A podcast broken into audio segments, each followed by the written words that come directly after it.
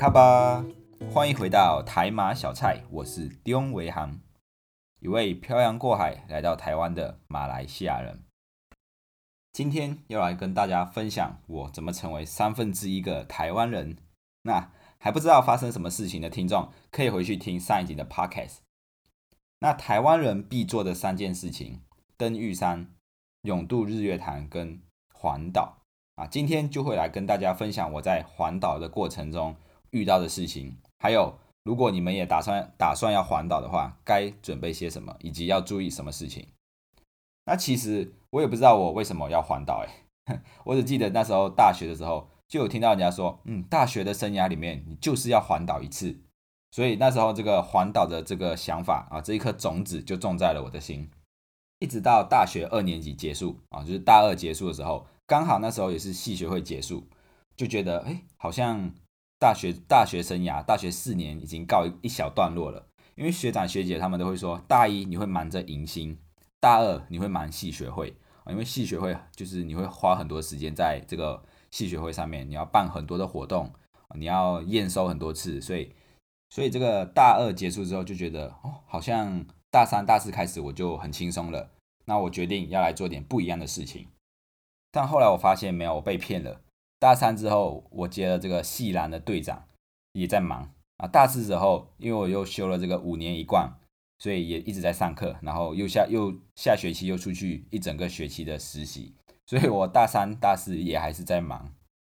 那当时候大二学期结束之后，呃，然后就觉得哎，很轻松，很开心嘛。那人在很开心的时候，就会失去理智。那时候我就随口说说，就是哎，要不要去环岛啊？这样子。然后就哎，刚好有几个的几个同学有兴趣，然后我们就开始讨论了。然后就这样九九三个人成团，三个臭皮匠胜过一个诸葛亮。我们就是这样三剑客就直接决定，OK，我们要去环岛。所以各位，学期结束之前那一段时间是非常冲动的，因为我上一次的冲动也是在学期结束的那一刻。那时候考完试就觉得哦，考完试的压力就释放出来嘛，就很开心嘛。同学就问我，哎。考完试之后你要干嘛？然后我就看到我的愿望清单里面有一个拍银河。那时候我就在想，哎，今天天气好像蛮不错哎，那我想要冲到垦丁去拍银河。然后那时候我朋友就说：“你神经病啊，就是去垦丁多远，你知道吗？虽然我们住在屏东，我们是屏东大学，但是我们离垦丁还是有一段很远的距离，大概要骑三四个小时才会到。那时候晚上的时候，我就觉得不对，今天的天气真的很好，今天真的是有机会看得到银河。”不管了，不管了，我一定要去。我就觉得我不去的话，我这辈子一定会后悔。我室友就看我啊，我我准备了脚架，然后就很匆忙出去。他说你要干嘛？我说我要去垦丁拍银河。他就吓到，因为那时候已经九晚上九点多了。然后我说我要去垦丁拍银河。然后那时候我就这样子骑了三四个小时到垦丁，然后拍完照，然后又骑了三四个小时回来。啊，就是很疯狂啊！那时候有时候很多这种事情就是要要凭着一股热血啊。凭着凭着一股热血，你就会留下很多的回忆。很多时候，我们就是需要这个一股脑的冲动啊，因为不然有时候你想太多的事情，你就会越想越多。我们嘴巴动了，手跟脚也要跟着一起动。回到环岛的这个阶段啊，我们是三个男生出去玩啊，三个男生就是比较随性嘛啊，要去哪里玩都可以啊，就随便随便就这样都可以，没有特别的讲究啊，因为我们就是男生嘛。但是虽然我们是男生，但是我们分工很仔细。我们有一位是负责导航带路啊，一个是负责找住宿。那我呢，我是负责找景点。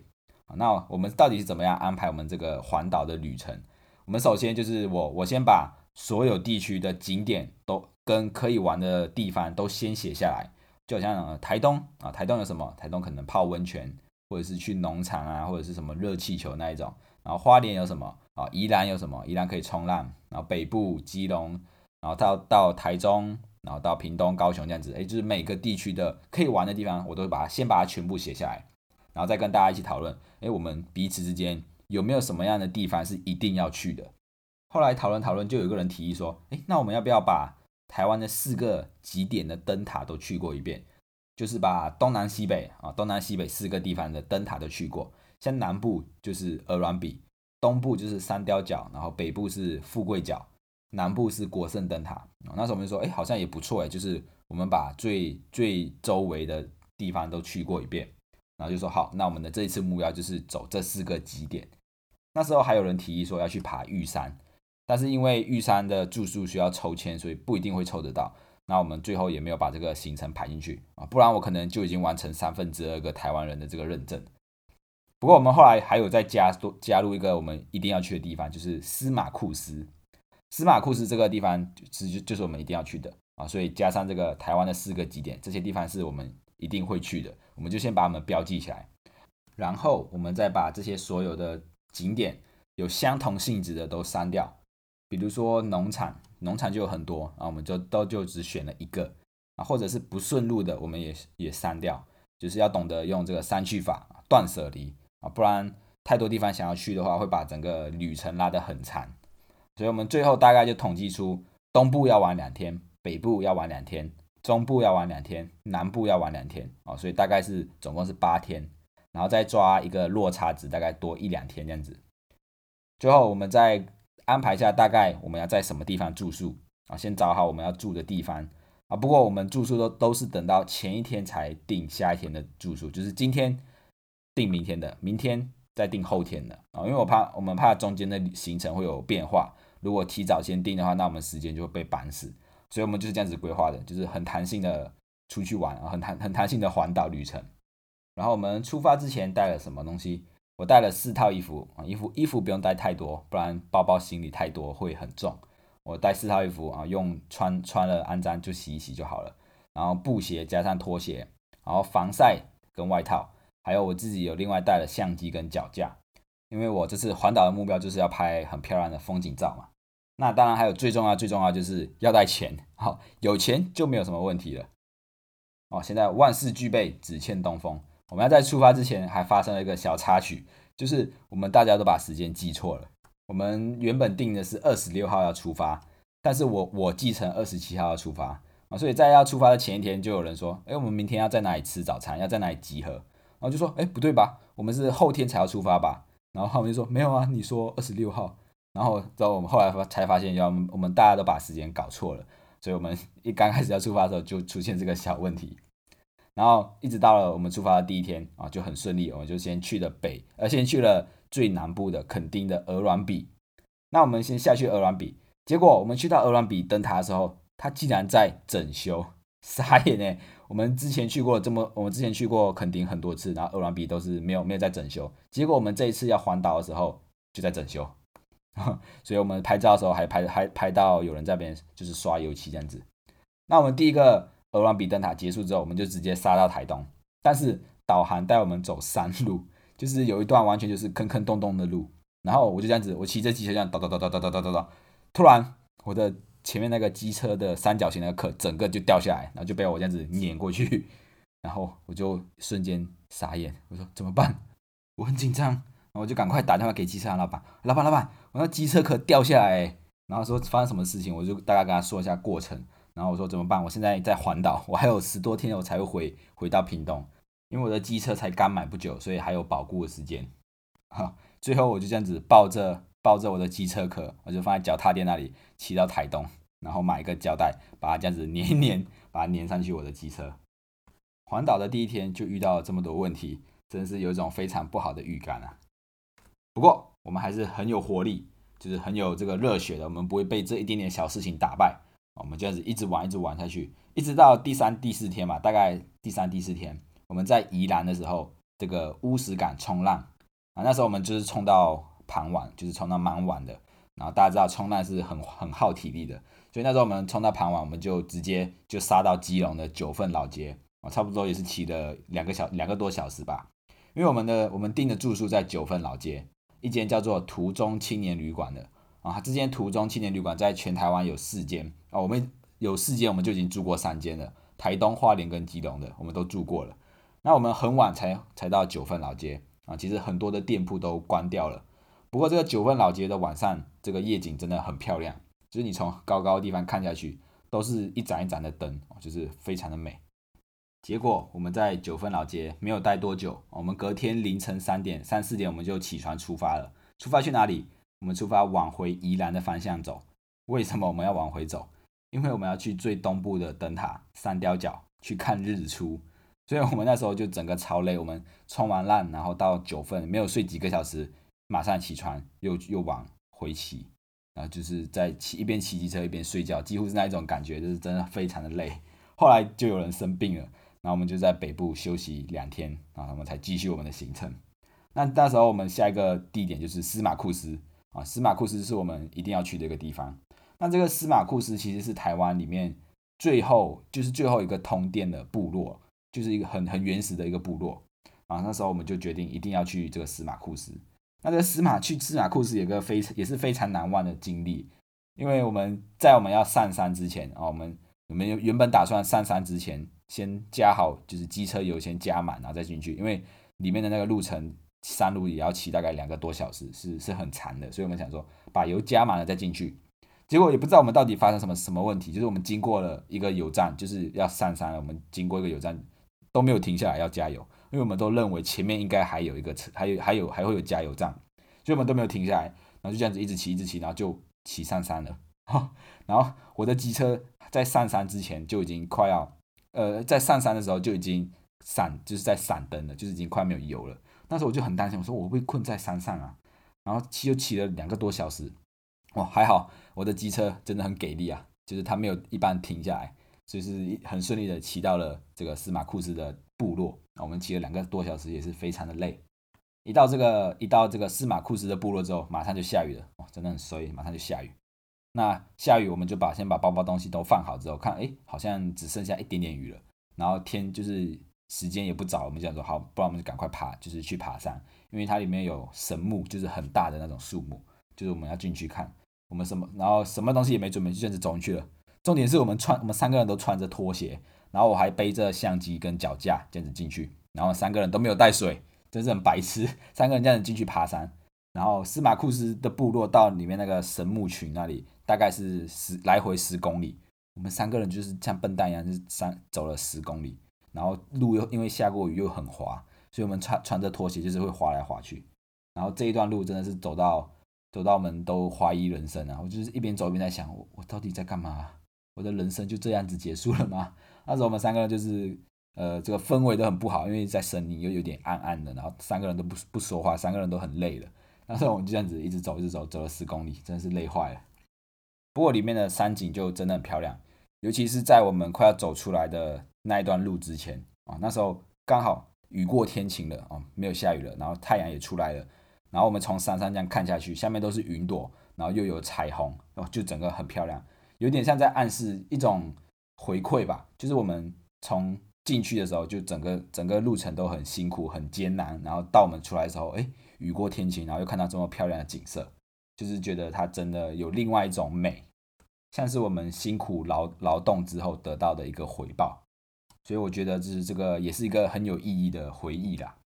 然后这个我们那个生病的朋友啊，他就是那时候到司马库斯病就差不多快好，但是还还是有点不舒服。然后这个部落里面就是有他们的部落特产的食物嘛，就是山猪肉。但是他生病又不能吃这么重口味的东西，他就说他他就他进去的时候就说他不能吃，很可惜。但是我们从里面爬山爬了十公里，然后很很辛苦的出来之后，他说不行，我一定要吃，我这么辛苦，我一定要吃这个山猪肉啊，就是觉得很好笑这样子。最后这个司马库斯的旅程结束之后，我也是下山的时候，因为机车没有油，快要没有油了，我们就到处问哪里可以加油，然后我们就跑到隔壁部落去跟。就是跟他们的村民买那个油，也是一个很有趣的故事啊。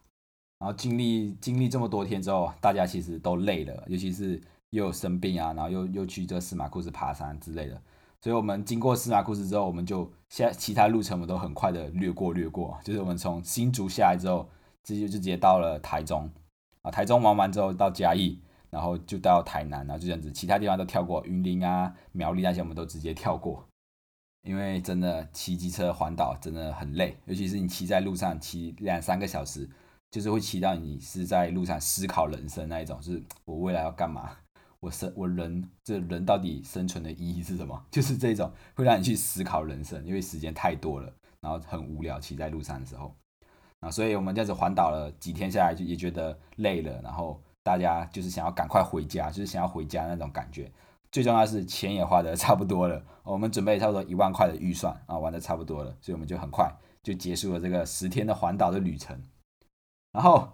我就被晒得非常的黑啊，因为因为虽然我有带布鞋，但是我一次都没有穿过。那那那布鞋就一直挂在机车，从从头到尾一直挂在那里啊，全程我都穿着夹脚拖，连爬山我都穿着夹脚拖，所以我的脚掌那里就个很明显的 Y 型 Y 型的印记。然后我膝盖那一边就是整个不是晒黑哦，是晒成变成紫色那一种，好像中毒一样。哇，真的是没有很没有没有跟你们夸张啊，真的是晒得很黑。所以在这里提醒啊，各位要去环岛的人。你们一定要记得带防晒啊，防晒一定要擦好擦满，然后外套要带好，就是包包紧紧的啊，但又不能包太紧啊，要有点透风，不然像我第一天我就把外套包得很紧，然后就是骑到整个感觉要中暑那种想想要呕吐那种感觉啊，所以还是要吹吹风这样子。那除了防晒以外呢，环岛还要注意什么事情啊？第一件很重要的事情就是出发之前一定要先检查。机车有没有问题啊？机车一定要做一个全面的检查，然后呃，你的不管是你的胎压、轮胎啊，然后机油那些都要都要先检查清楚哦。啊，当然那个像我机车壳那个掉下来，那个是意外，那个是我骑骑在那种山区的路，然后一直走一抖掉下来，那个是意外。那除了机车要检查清清楚之外，当然就是最好是买旅游保险啦。那因为旅游保险其实也很便宜，一天才二三十块，真的不贵。尤其是我们环岛骑到东部那个清水断崖那一边。啊那边虽然很漂亮，就是从高处看上去都是海景，但是其实也是蛮危险的，因为那边都是沿路都是高山，而且常年都在修建道路啊。你旁边看过去就是断崖，你你骑一个不小心掉下去就是拜拜了啊。所以这个旅游平安保险一天二十二三十块，就是一定要买。那再就是出发之前也要先事先确认你们要去的地方，或者是你们要去的景点有没有开放或者是营业。像这个鹅卵比，我们一去到那里结结果发现它在整修，然后还有一个我们原本要去一个隧道也是被封闭，还有一个还有一个我想要去拍照景点叫做绿藻绿藻石还是什么，就是它那边会有很多石头，然后都是绿藻，很漂亮那一种。但是因为夏天天气太热，这些绿藻都死光光了，所以我到那边的时候只剩下一堆石头啊。所以大家出发之前也可以事先先做好一些功课。那再来就是，如果你们真的骑到一半累了，那就是休息。哦，你不一定要每一个景点都去到，因为这样子反而有点没有意义。就是你有点像是旅游去旅游团跟团这样子，就是跑跑点，就是这里拍拍照，然后结束拍拍照结束，这样反而是会让你觉得很累啊。就是你过程中你累了就是休息啊。有些景点没有去没有关系，就是下一次或者是之后有机会再去就好。再来就是要找到一个好队友，像我们三个臭皮匠啊，出去玩我们也没有吵架或者是闹脾气。因为其实很多人出去玩的时候都会发生一些小争执，比如说一群人出去玩，可能这整个行程都是某一个人安排，啊，其他人都不会给什么意见，就是说，哎，要去哪里就说啊，随便啊，你安排就好。然后他们只有到抱怨的时候才会给意见，就是啊，为什么要来这里？这么这里这么热，又这么晒，你看我晒得很黑啊。或者是有些女生的行程可能就是比较多是完美景点，就是那种拍拍照然后就走的。啊，男生就不喜欢这一种，可能有些男生就不喜欢这一种地方，就是要拍照之类的，然后就会抱怨啊。这个时候安排行程那个人心里就会开始不平衡，就是说啊，行程都我我在排啊，问你你又不给意见啊，现在你又在妹子抱怨，到底是想怎样啊？就是开始心里不平衡，然后也会很有压力，就是觉得每次出来跟你出来玩就是会被念，然后就是很会玩的很不开心。但是我们这个三个臭皮匠这个组合就没有这样子的问题啊，我们也没有抱怨。即使我们到这个司马库斯这么累，然后又骑这么久的山路，或者是为了要到三貂角灯塔去看日出这么早起来，哎，我们也没有抱怨，因为我们就就已经知道这个环岛的过程就是会这样啊，你会有你喜欢去的地方，我会有我喜欢去的地方，那我们就是三个人一起一起去陪你去那个地方，然后呃我我去我地方的时候也有你们陪，那大家就是互相帮忙。要怎么判断这个是不是好队友？就是。你们下一次出去玩的时候，还会不会再想要跟这一同同样的这一些人出去玩啊？如果会，那这个就是好队友；如果不会啊，那就是猪队友。如果你问我，就是下一次出去玩还会不会找他们啊？答案是会，但是还要不要去环岛啊？这个我可能还要再思考一下子，因为这个环岛的过程是很耗体力、很耗精神的，尤其是在骑机车的那一段路，真的是很煎熬啊！然后又要晒着这么这么晒的太阳。不过我觉得这个环岛的回忆是很不错的。至少它成为我人生中的一个经历，就是环岛的过程怎么艰难的事情啊，然后遇到什么有趣的事情啊，那都是一个回忆。所以如果我是没有去环岛过的，我我会选择再去环岛一次。但是如果我已经环岛过的，那我可能就会选择不要再去环岛了，除非又不小心有一个冲动这样子啊，看看什么时候有这个冲动啊，想不起，不是想想不开啊，又会再去一次这样子。对于那一些还没有环岛过的，如果你的时间 OK，你的体力 OK，那你就去尝试一次啊，因为身为台湾人要做的事情嘛，就是环岛，你可以去尝试一次环岛的这个过程，那你就会有所体悟。不过最重要、最重要就是要注意安全啊！骑机车环岛或者是骑单车环岛都要很注意安全。台湾的治安还算 OK，因为我们出去玩，然后我们机车就这样子打开，然后东西都放在里面，然后就出去拍照，也不会怕被别人偷啦。啊，所以这个台湾是蛮适合环岛旅游的。好了，今天的分享就到这里。如果你们有这一辈子去过最难忘的地方，也欢迎到留言处留言告诉我们，那让我们一起去体验这个台湾的美。今天的内容希望你们会喜欢。那如果你也喜欢台马小菜，欢迎到各个收听平台按下订阅，并且推荐给你身边的朋友。台马小菜每周三六准时营业，我们下次见，拜拜。